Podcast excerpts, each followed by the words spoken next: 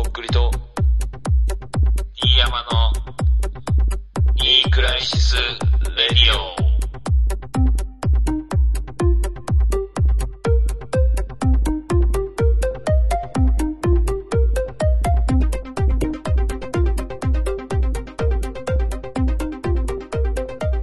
えー、幸せってなんだっけ？どうもとっくりです。えー、どうも、早見もこみちです。よろしくお願いします。どうもです。はい、というわけで、うん、今回も、ニークレシスレディオ、始まった。始まりました。いやー、夏ですね、も早いね。う。8月だもんだって。うん。どうですか、夏らしいことやってます？とっくりさん。爆笑、夏物語、なんか一丁。いや、もうね、ずっと部屋にいこて、あんまり外のことわかんないっていうか、あの、うん。外と距離を感じるっていうか、すごく世間と、世間と隔離されてる。うんそうやってなんか、制作に打ち込んでるふりしてない？なんか。いや、これもう事実なので、あんまり人とも会ってないっていうか、もうできた？そろそろ。2ヶ月いや、まだできてないです。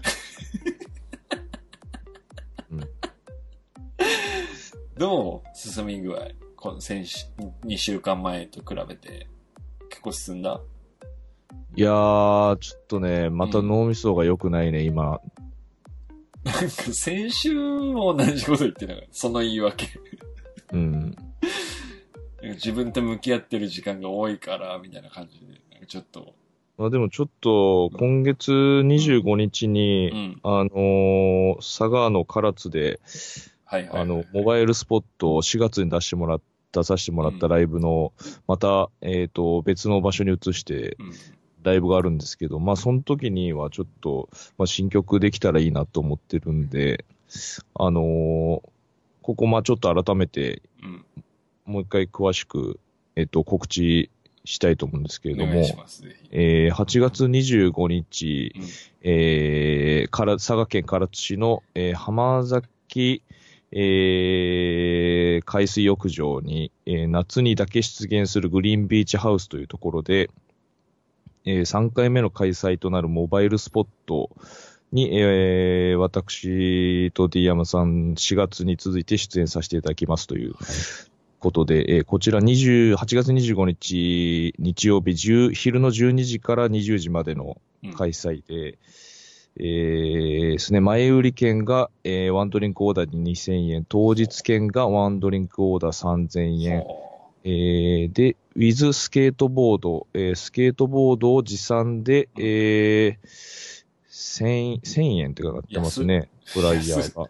で、高校生以下は入場無料うということで、えーと、こちらがですね、あの、モバイルスポットの、えーインスタグラムのアカウントもありますので、うんえー詳しいことはこちらを追っていただければなと。思いますので、楽しみだね。楽しみですね。まあ、あの、前が、まあ、天候がね、ちょっと良くなかったんですけど、あ確か雨だったね。あ雨だったんで、うんスケートランプとかもあの作って用意されてたんですけどもね、あのー今回はね、ちょっと晴れてほしいなと。確かにね、海だからね。うん。俺焼きたいなと思ってたんだよ。本当に。まだ焼けてないですか、今？一回もプールとか行ってないから、あの T シャツの形に焼けてる。うんう。ん。それを俺も黒くしたい。内側を。全然、もう白豚です、ただの。私今、本当に、ただの白豚ですね。うん。じゃあ新曲を何かやってくれると、白豚さんが。結構、かっこいい自分見せたいですよね。やっぱりその、夏休みも、ね、夏休みってまあ8月いっぱいだと思うんですけど、普通、ね小中。今年は25までとかが多いあ、よ。本当ですか？じゃあもう、まあ、小中学生からしたら、まあ最後の日。そうそうそうそう。最後のだそこに、まあちょっと、まあこの夏のね、集大成というか、うん夏の終わりですよ、だから。成果をちょっと出したいなと思ってますので、あの、ぜひ、絶対楽しい、えー日になると思いますので、皆さん、えーまあ、引き続き、まあ、先ほども申し上げましたけれども、モバイルスポット、モバイルモバイルスポットの、うんえーインスタグラムアカウント等で、ちょっと情報を追って、えーぜひ遊びに来てください。そうね。ぜひ、これは九州の外からでも来れるでしょう。し中国地方ぐらいとか。あとは、まあ東京からね、旅行で。まあ、四国も行けるし、うんまあ、関西も行ける。うんまあ、まだ日があるんで、うんどうにでもなると思います、これは。来た方がいいよね、絶対ね。まあ、あのーちょっと間空いてのライブになるんで、うんまあ、その、いや、もう仕上がり方が絶対違うと思うわ。うん、新曲もだってもうね、2曲はすでにライブとかで結構かけてたから、それのクオリティもすごい上がってるはずだし、あとまあそれにプラスアルファ、まあ2曲なのうん。か3曲なのかわかんないけど、まあうんみんなが聴いたことない曲も新曲ドロップされるはずだからさ、まあ絶対来た方がいいよね。そうですね。まあ、うん。あのーあとその、まあ、ロケーションも相まって、まあ、うん海じゃないですか。うん。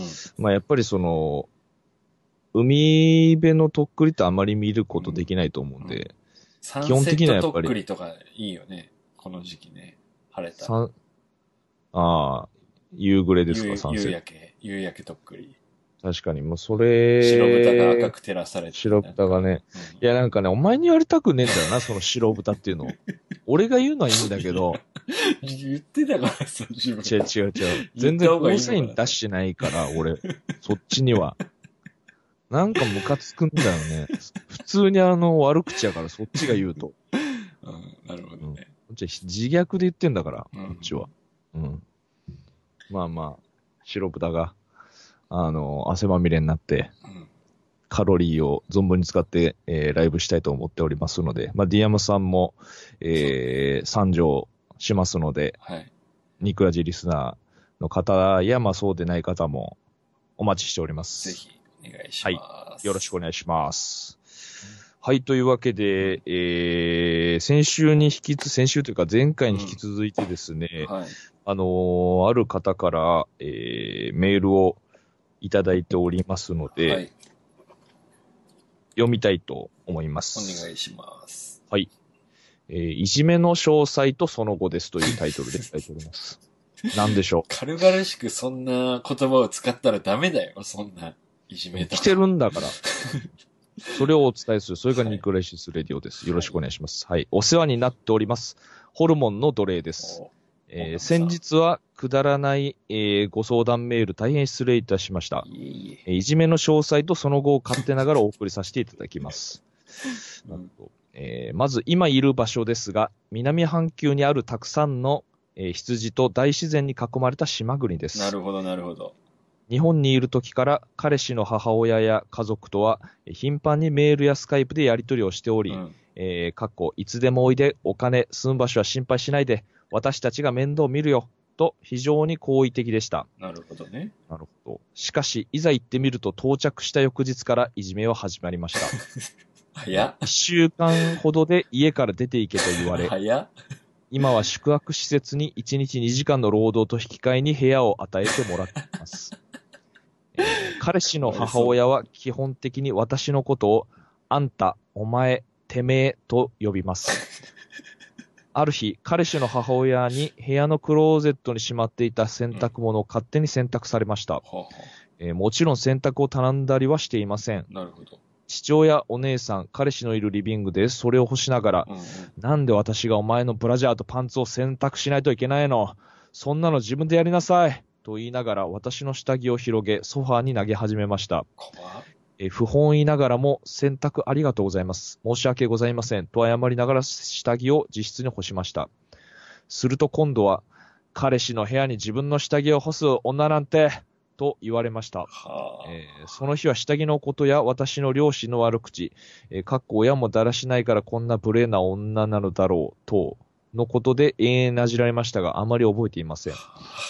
田舎の小さい町なので全てが筒抜けの状態です。なるほどね。彼氏が車で私を拾うところを見ただけで、あんたいい年して一人で何もできないどうしようもない女だ、と言ってきます。一度日本に帰ります、と伝えた際は、そんなことしたらうちの息子が悲しむと思わないのか、なんて非常な女だ、と言われました。なるほど。ある時は私の目を20センチくらいの距離で30秒間くらい睨みつけ、お前の中に悪魔がいないことは分かった。などというような人です。長々と失礼いたしました。えーお二人に笑いに消化していただければ、えー幸いです。うんどうぞよろしくお願いいたします。ホルモンのどれ、おかみさんからいただいております。ありがとうございます。あのね、うんあの、舐めてた。舐めてたよ。なんこれもうホラーじゃないですかうん先週はだから、もう俺たちも頑張ってますんで、ね頑張ってくださいみたいな感じだったもんね。うん、なんかまあ、そういうもんですみたいな。うんなんか。これはね、はいはい、そう分かった分かったみたいな。のレベルは、俺は、俺は経験、人生経験不足してると思いますけど、これがまあ尋常じゃないことぐらいわかるかな。うん。うんこれ尋常じゃないでしょ？そうね。まあ結構だね。結構な感じだと思う。まあけど、あのー前回からいろいろ話してるけど、うん結局、狭い社会じゃん、家族ってさ。うん。自分たちルールが当たり前のところに違う人が来ると、やっぱ、うおっていうのがあるのはあるじゃん。これ、まあだからその、いわゆる拒否反応というか、その、そういうもんなんですか？それとももう永遠ですか？これは。改善していくもんですか？これいや、このさ、あのメールで書いてある、日本にいる時から彼氏の母親と家族とは頻繁にメール、スカイプでやり取りしており、いつでもおいでと心配しないで私が面倒見るからって書いてるじゃん。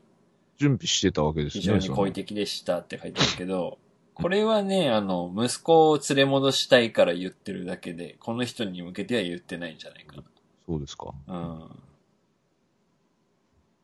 てじゃあ別にさ、こんな情熱あったら、二日目からいじめないっしょ。うん。早いじゃん、どう考えても。一週間一緒にいて、この女ムカつくな、だだったら、わかるよ、このお母さんがさ。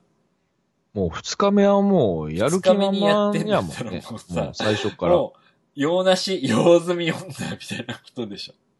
うんあもう息子も帰ってきたし、あんたもういいよ、みたいな。でもあれですよ帰ったらその悲しむのがわかんないのかみたいな言ってますけど、彼氏が、みたいな。うん何やってもダメ状態じゃないですか、これも。こ子供が一番なんだろうね。息子がどうかが一番なんだろうね。まあ当たり前だけど、親として。まあその、彼氏がどう思ってるのかっていうのはちょっと書いてないんですけど、うん。まああんまり強く言えない感じなんですかね、その、パワーバランス的に。母親に対して。前回、やっぱ俺前回も思ったけど、その、この状況を打開してくれない男と将来考えれます？あなた。なるほどね。ううんん。俺だったら、やっぱもうちょっとこのサーファーとは結婚ないなってやっぱ思う。俺が女だったら。うん。うん。いやまあその男として好きとかセックスしたい相手として好きってことは別に構わんけど、うん。なんか、やっぱその家族と同居とか、まあ結婚するとか、子供を作って育てていくって考えたときに、やっぱ、俺の卵子がこのサーファーのことを100%は求めないんじゃないかなって思うね。俺だったら。え、これ、例えばその、彼氏が日本にまた戻って結婚するっていうことになったとしてもなしですか、それは。だってこれでなんかさ、あの、うん自分の居場所作ってくれる能力なかったらもうどこ行ってもダメじゃんって思う。なんかこの外国だから、うん。うちのお母さんが強すぎるからとかっていう理由で、この彼女のこの状態をほっとけるんだって思っちゃうな、俺が女だったら。なんか嫌だなと思う。そういうの。頼りないなと思うっていうか。なるほど。じゃあまあ、今これだと、うんどこ行っても一緒だと。うん。じゃあどうしたらいいんですか、この彼氏は。どうする？とっくりさんだったら。うーん、まあ、その、俺が彼氏で、その彼女と結婚をマジで考えてたら、うん。まあ、その、気づいてんのかな？これ。果たして。あ、けど、まあみんなの前で言ってんのか。この、下着これで気づかなかったら、それはそれでやばいっしょ、だから。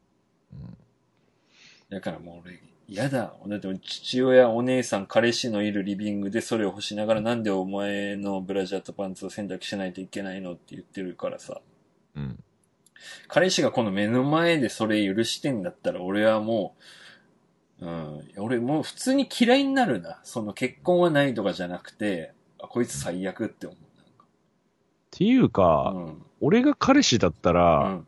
もう母親に対しても普通にないと思うけどね。こんなこと言う母親っていうか、うんうんうんうんこんな母親だったんだみたいな。うん。普通に。引くわ、みたいな。引いちゃう。うんうんどう思ってんだろうね。これが当たり前と思って流してんのか、お母さんがまた始まったわってなってんのか、それともこんなも家もう嫌だ、こんな母親嫌だって思ってんのかな。どっちなの思ってないんじゃないの？うん。だって、だからさっき、まあ、その、ディアムさんが俺にどうするって聞いたときに答えようと思ったんですけど、まあ、俺だったらもう出ますよ、普通に。うん。この状況がもう、うざいすぎるっていうか、嫌やもん、そんな。うん彼女に言われてるのも、その、その家族家族の前で堂々と言う、その神経、その母親の。うん。うん。もうちょっと行っちゃってるなと思っちゃうんでうん、普通に、まあ日本一緒に帰るなり、まあニュージーランドで家探すなり、うんニュージーランドかわかんないですけど、これ羊っつってるから多分ニュージーランドだったんですけど、うんまあだから、まあ出ますね、普通に。もう単純に。一緒にいない方がいい、絶対に。。うん。まあそれを一緒にやってくれないんならちょっと難しいんじゃないですかね、普通に。彼氏はどうしたいんだろうね。うん。まあそこはわかんないですけどね。なんかでももう、この子の問題じゃないんだよな、結局が。あの、彼氏とか、この彼氏の母親とかとの問題になってるから、あのーなんていうの、改善のしようがない。その彼氏の意識次第みたいなとこはあるし、その、この子ももう、彼氏を、なんか、こういうふうに仕向けて、母親と自分の間を取り持ってもらうとかじゃなくて、もう付き合うか別れるかみたいな。もうこれうん、で付き合って、もう、じゃあ日本に帰るなり、まあ、この家におるなり、まあ、その、うん。なんか考え方はあるだろうけど、まあね。うん。もう、そう、分かった上で悪魔がついてないって言われたから、まあいいや、みたいな感じで付き合っていくか、いや、あのー そう、最後のが強烈なんですけど、そのなんか、お前の目の中見て、その悪魔がいないこと分かったっていうのは、ちょっとだいぶ来てると思うんですよね、その。まあ、けど、本当に見える人だったらね、あの、そんぐらいクレイジーでも逆に説明つくような気がするけどね。いや、本当に見えるって話になってくると、まためんどくさくなってくるから、これ話が。そこはもうちょちょっと今回なしにしてもらって、そこの話はこの子。さ、めっちゃ強くない？なんか、強い。俺だったらもうと書いてる帰るよ、すぐ。うんあの、日本に。ごめんなさいつってね一。週間で、間違えましたつって。なんかこのサーファー、なんかね、付き合ってた時は可愛かったけど、やっぱ男としてはないわってなって、うんうん、帰るかな、日本に。けど強いよね、ちゃんと働いて宿を確保してさ。これだって俺ちょっとネットフリックスで見たいですもんね。このドラマ、普通に。これでどうやっていくかっていう、その、楽しくなる海外で彼氏との生活だったはずなのにみたいな。海外は好きなのかもね、なんか。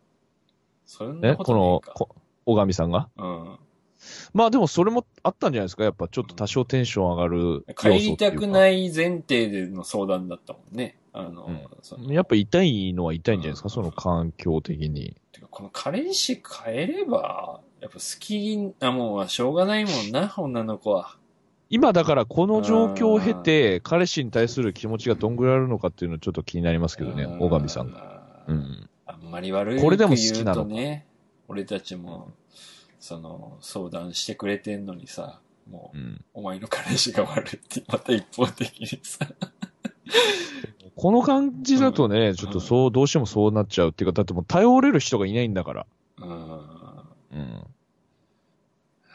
外国だし。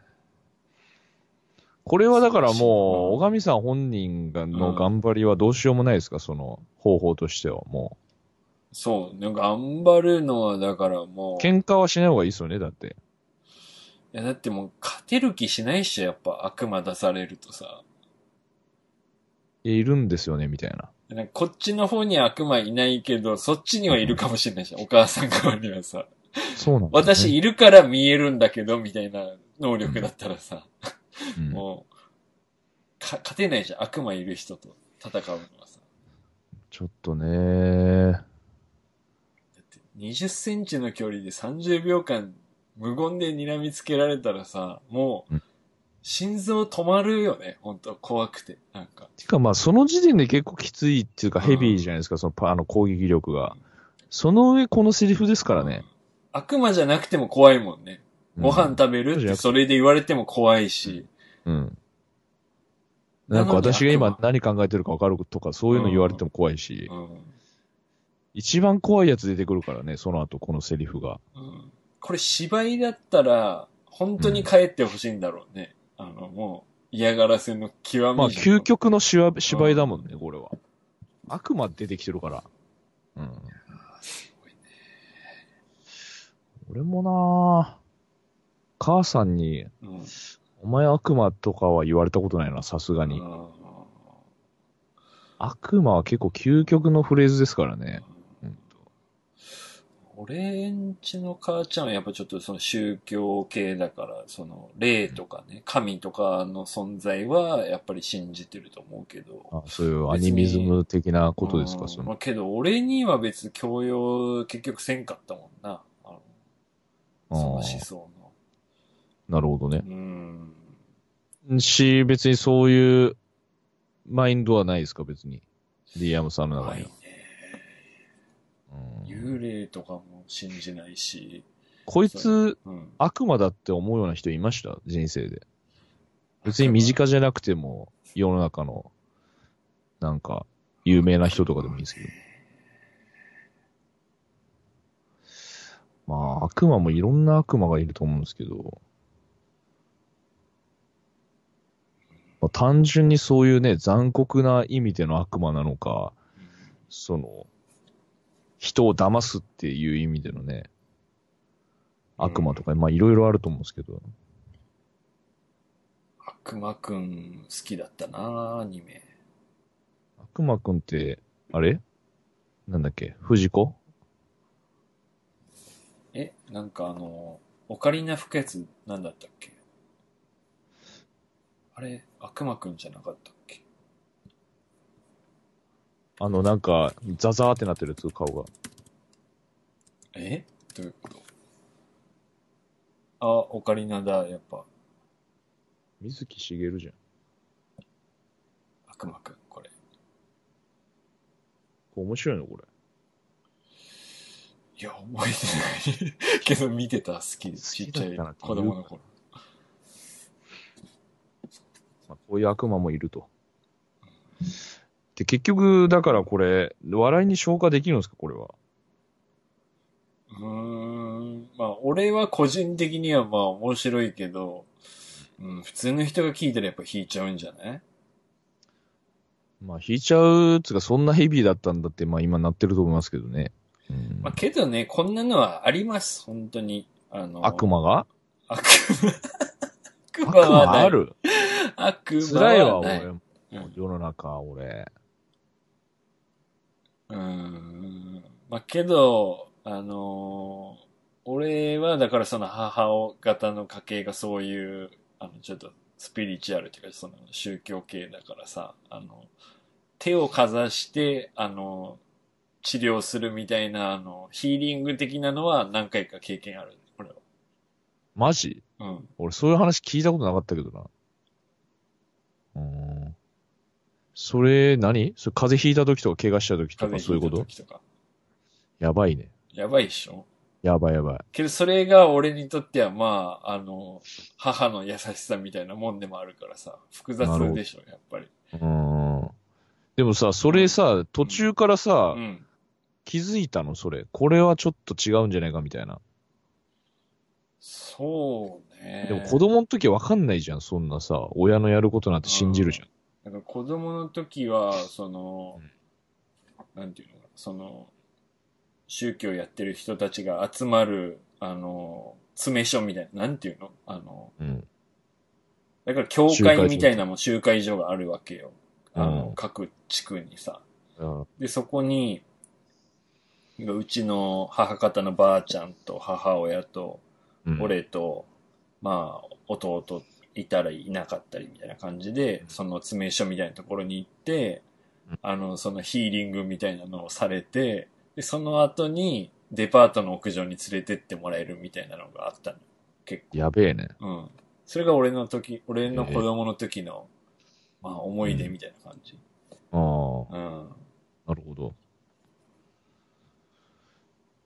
そうか。何の話ですか？いやいやいやいや、まあ悪魔からですよ、悪魔悪から。魔ね。だから悪魔は信じてないですけど、悪魔はわかんないですけど、あの、パワー、パワーっていうかヒーリング的なのは、あの、子供の時触れてましたね。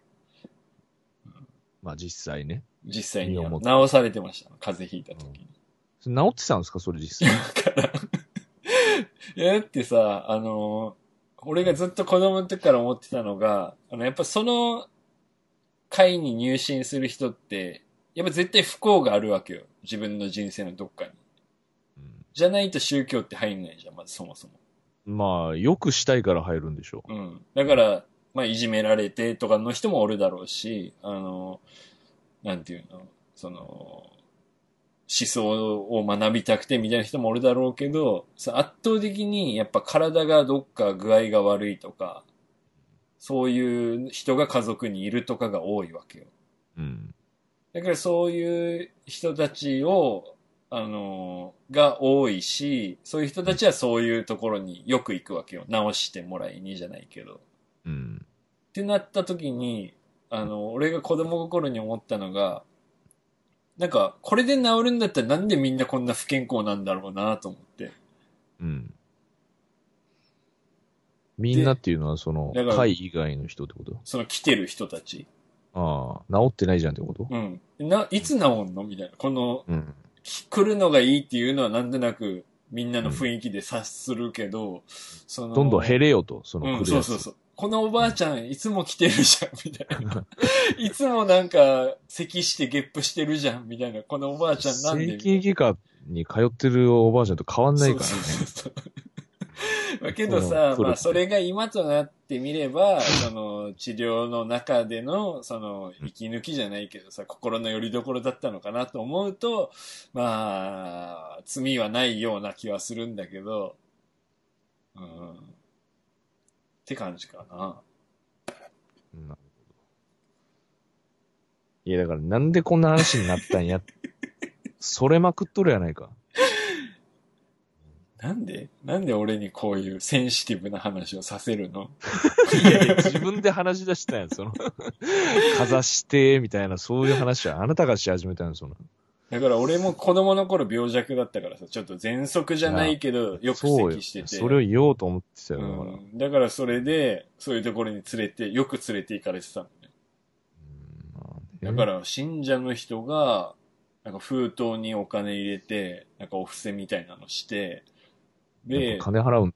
うん。金はもちろん毎回払ってるんだと思うよ。まあそれがわかんない。3000円なのか1000円なのか、1万円なのかわからんけど。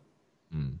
まあ、だからまあ、なんていうの、ある人が払うシステムなんじゃないね。やっぱ某別のね、有名なところみたいな感じで。うん。うん。了解しました。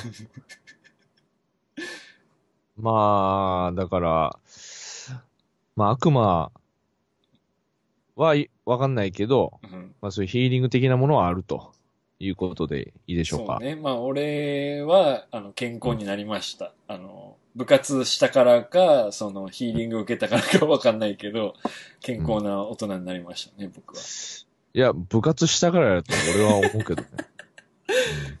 うん俺はね？うん。うん。俺のおばあちゃんがあの、正座して、俺に手をかざしてくれてたのは、あれは、全く役に立ってないの？まあそれは優しさよ。優しさ。わからん。でもね、結局病気はね、気からが本当じんにあるんわりで、暖かくなってきてたような気がしてたけど、体温され手をかざされた体温おばあちゃんの体温よ、それは。うん。俺はね、う。うんん。俺のその、見解はそうなんですけど、うん。別にその何を信じるかはそれ人それぞれですうから。ん。うん。でも実際その D アムさん歯医者に行ったことないですからね。まあその辺やっぱ、うん。またそのなんていうの、まあ結構なんていうかな、あのー奇跡的なことだと思うんですよ、それも、かなり。うんけど、まあ、虫歯あると思うわ。そろそろ最近。あるんかい。いやいや、あるんかい。いや痛くはないよ、別に行けやいやだから行こうかなと思ってる。なんか、あのー普通に見てもらいたい。あのまあっていうか、そういえばこの間足折ったしな。う。ーうんん。それ、おばあちゃんのとこ、おばあちゃんそうか、もう亡くなられたんかもうん。死んだ。お母さんはそれないの、その能力。いやもうあるよ。あるっていうか、もう信じる者みんなその能力が強い弱いはあるだろうけど、ある。やってもらったお母さんにそれ。今回、足。大人になってしてもらってないかもしれない。しそれしてもらった方がよかったんじゃないのそれ。うん。今、改めて。てか、あのー俺が寝てる時とかに来てたらしてるかもしれないね。病室で。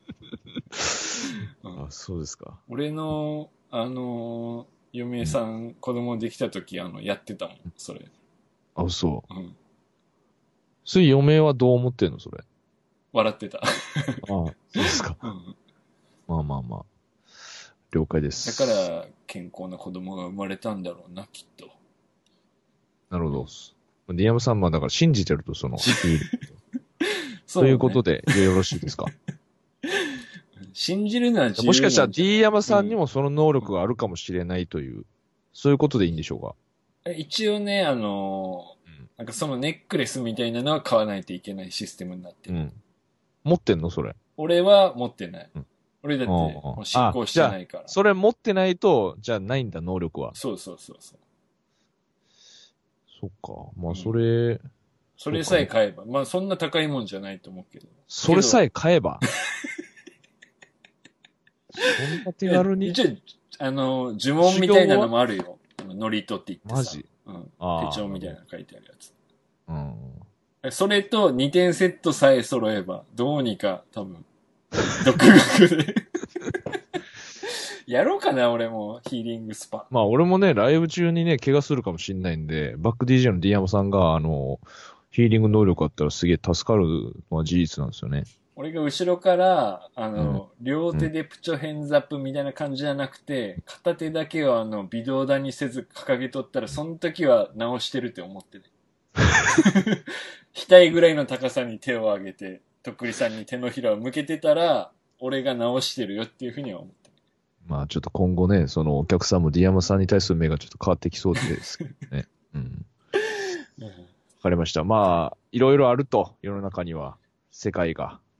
うんいうことでまあさんこの子もさ、だいぶ前の時にも言ったけどさ、いつか俺らの年とか40ぐらいになって、子供と公園で遊びながら、うんそういえばサーファーと付き合ってニュージーランドまで行ったよな、あの頃の私って思う日が来ると思う。だから今を一生懸命生きたらいいと思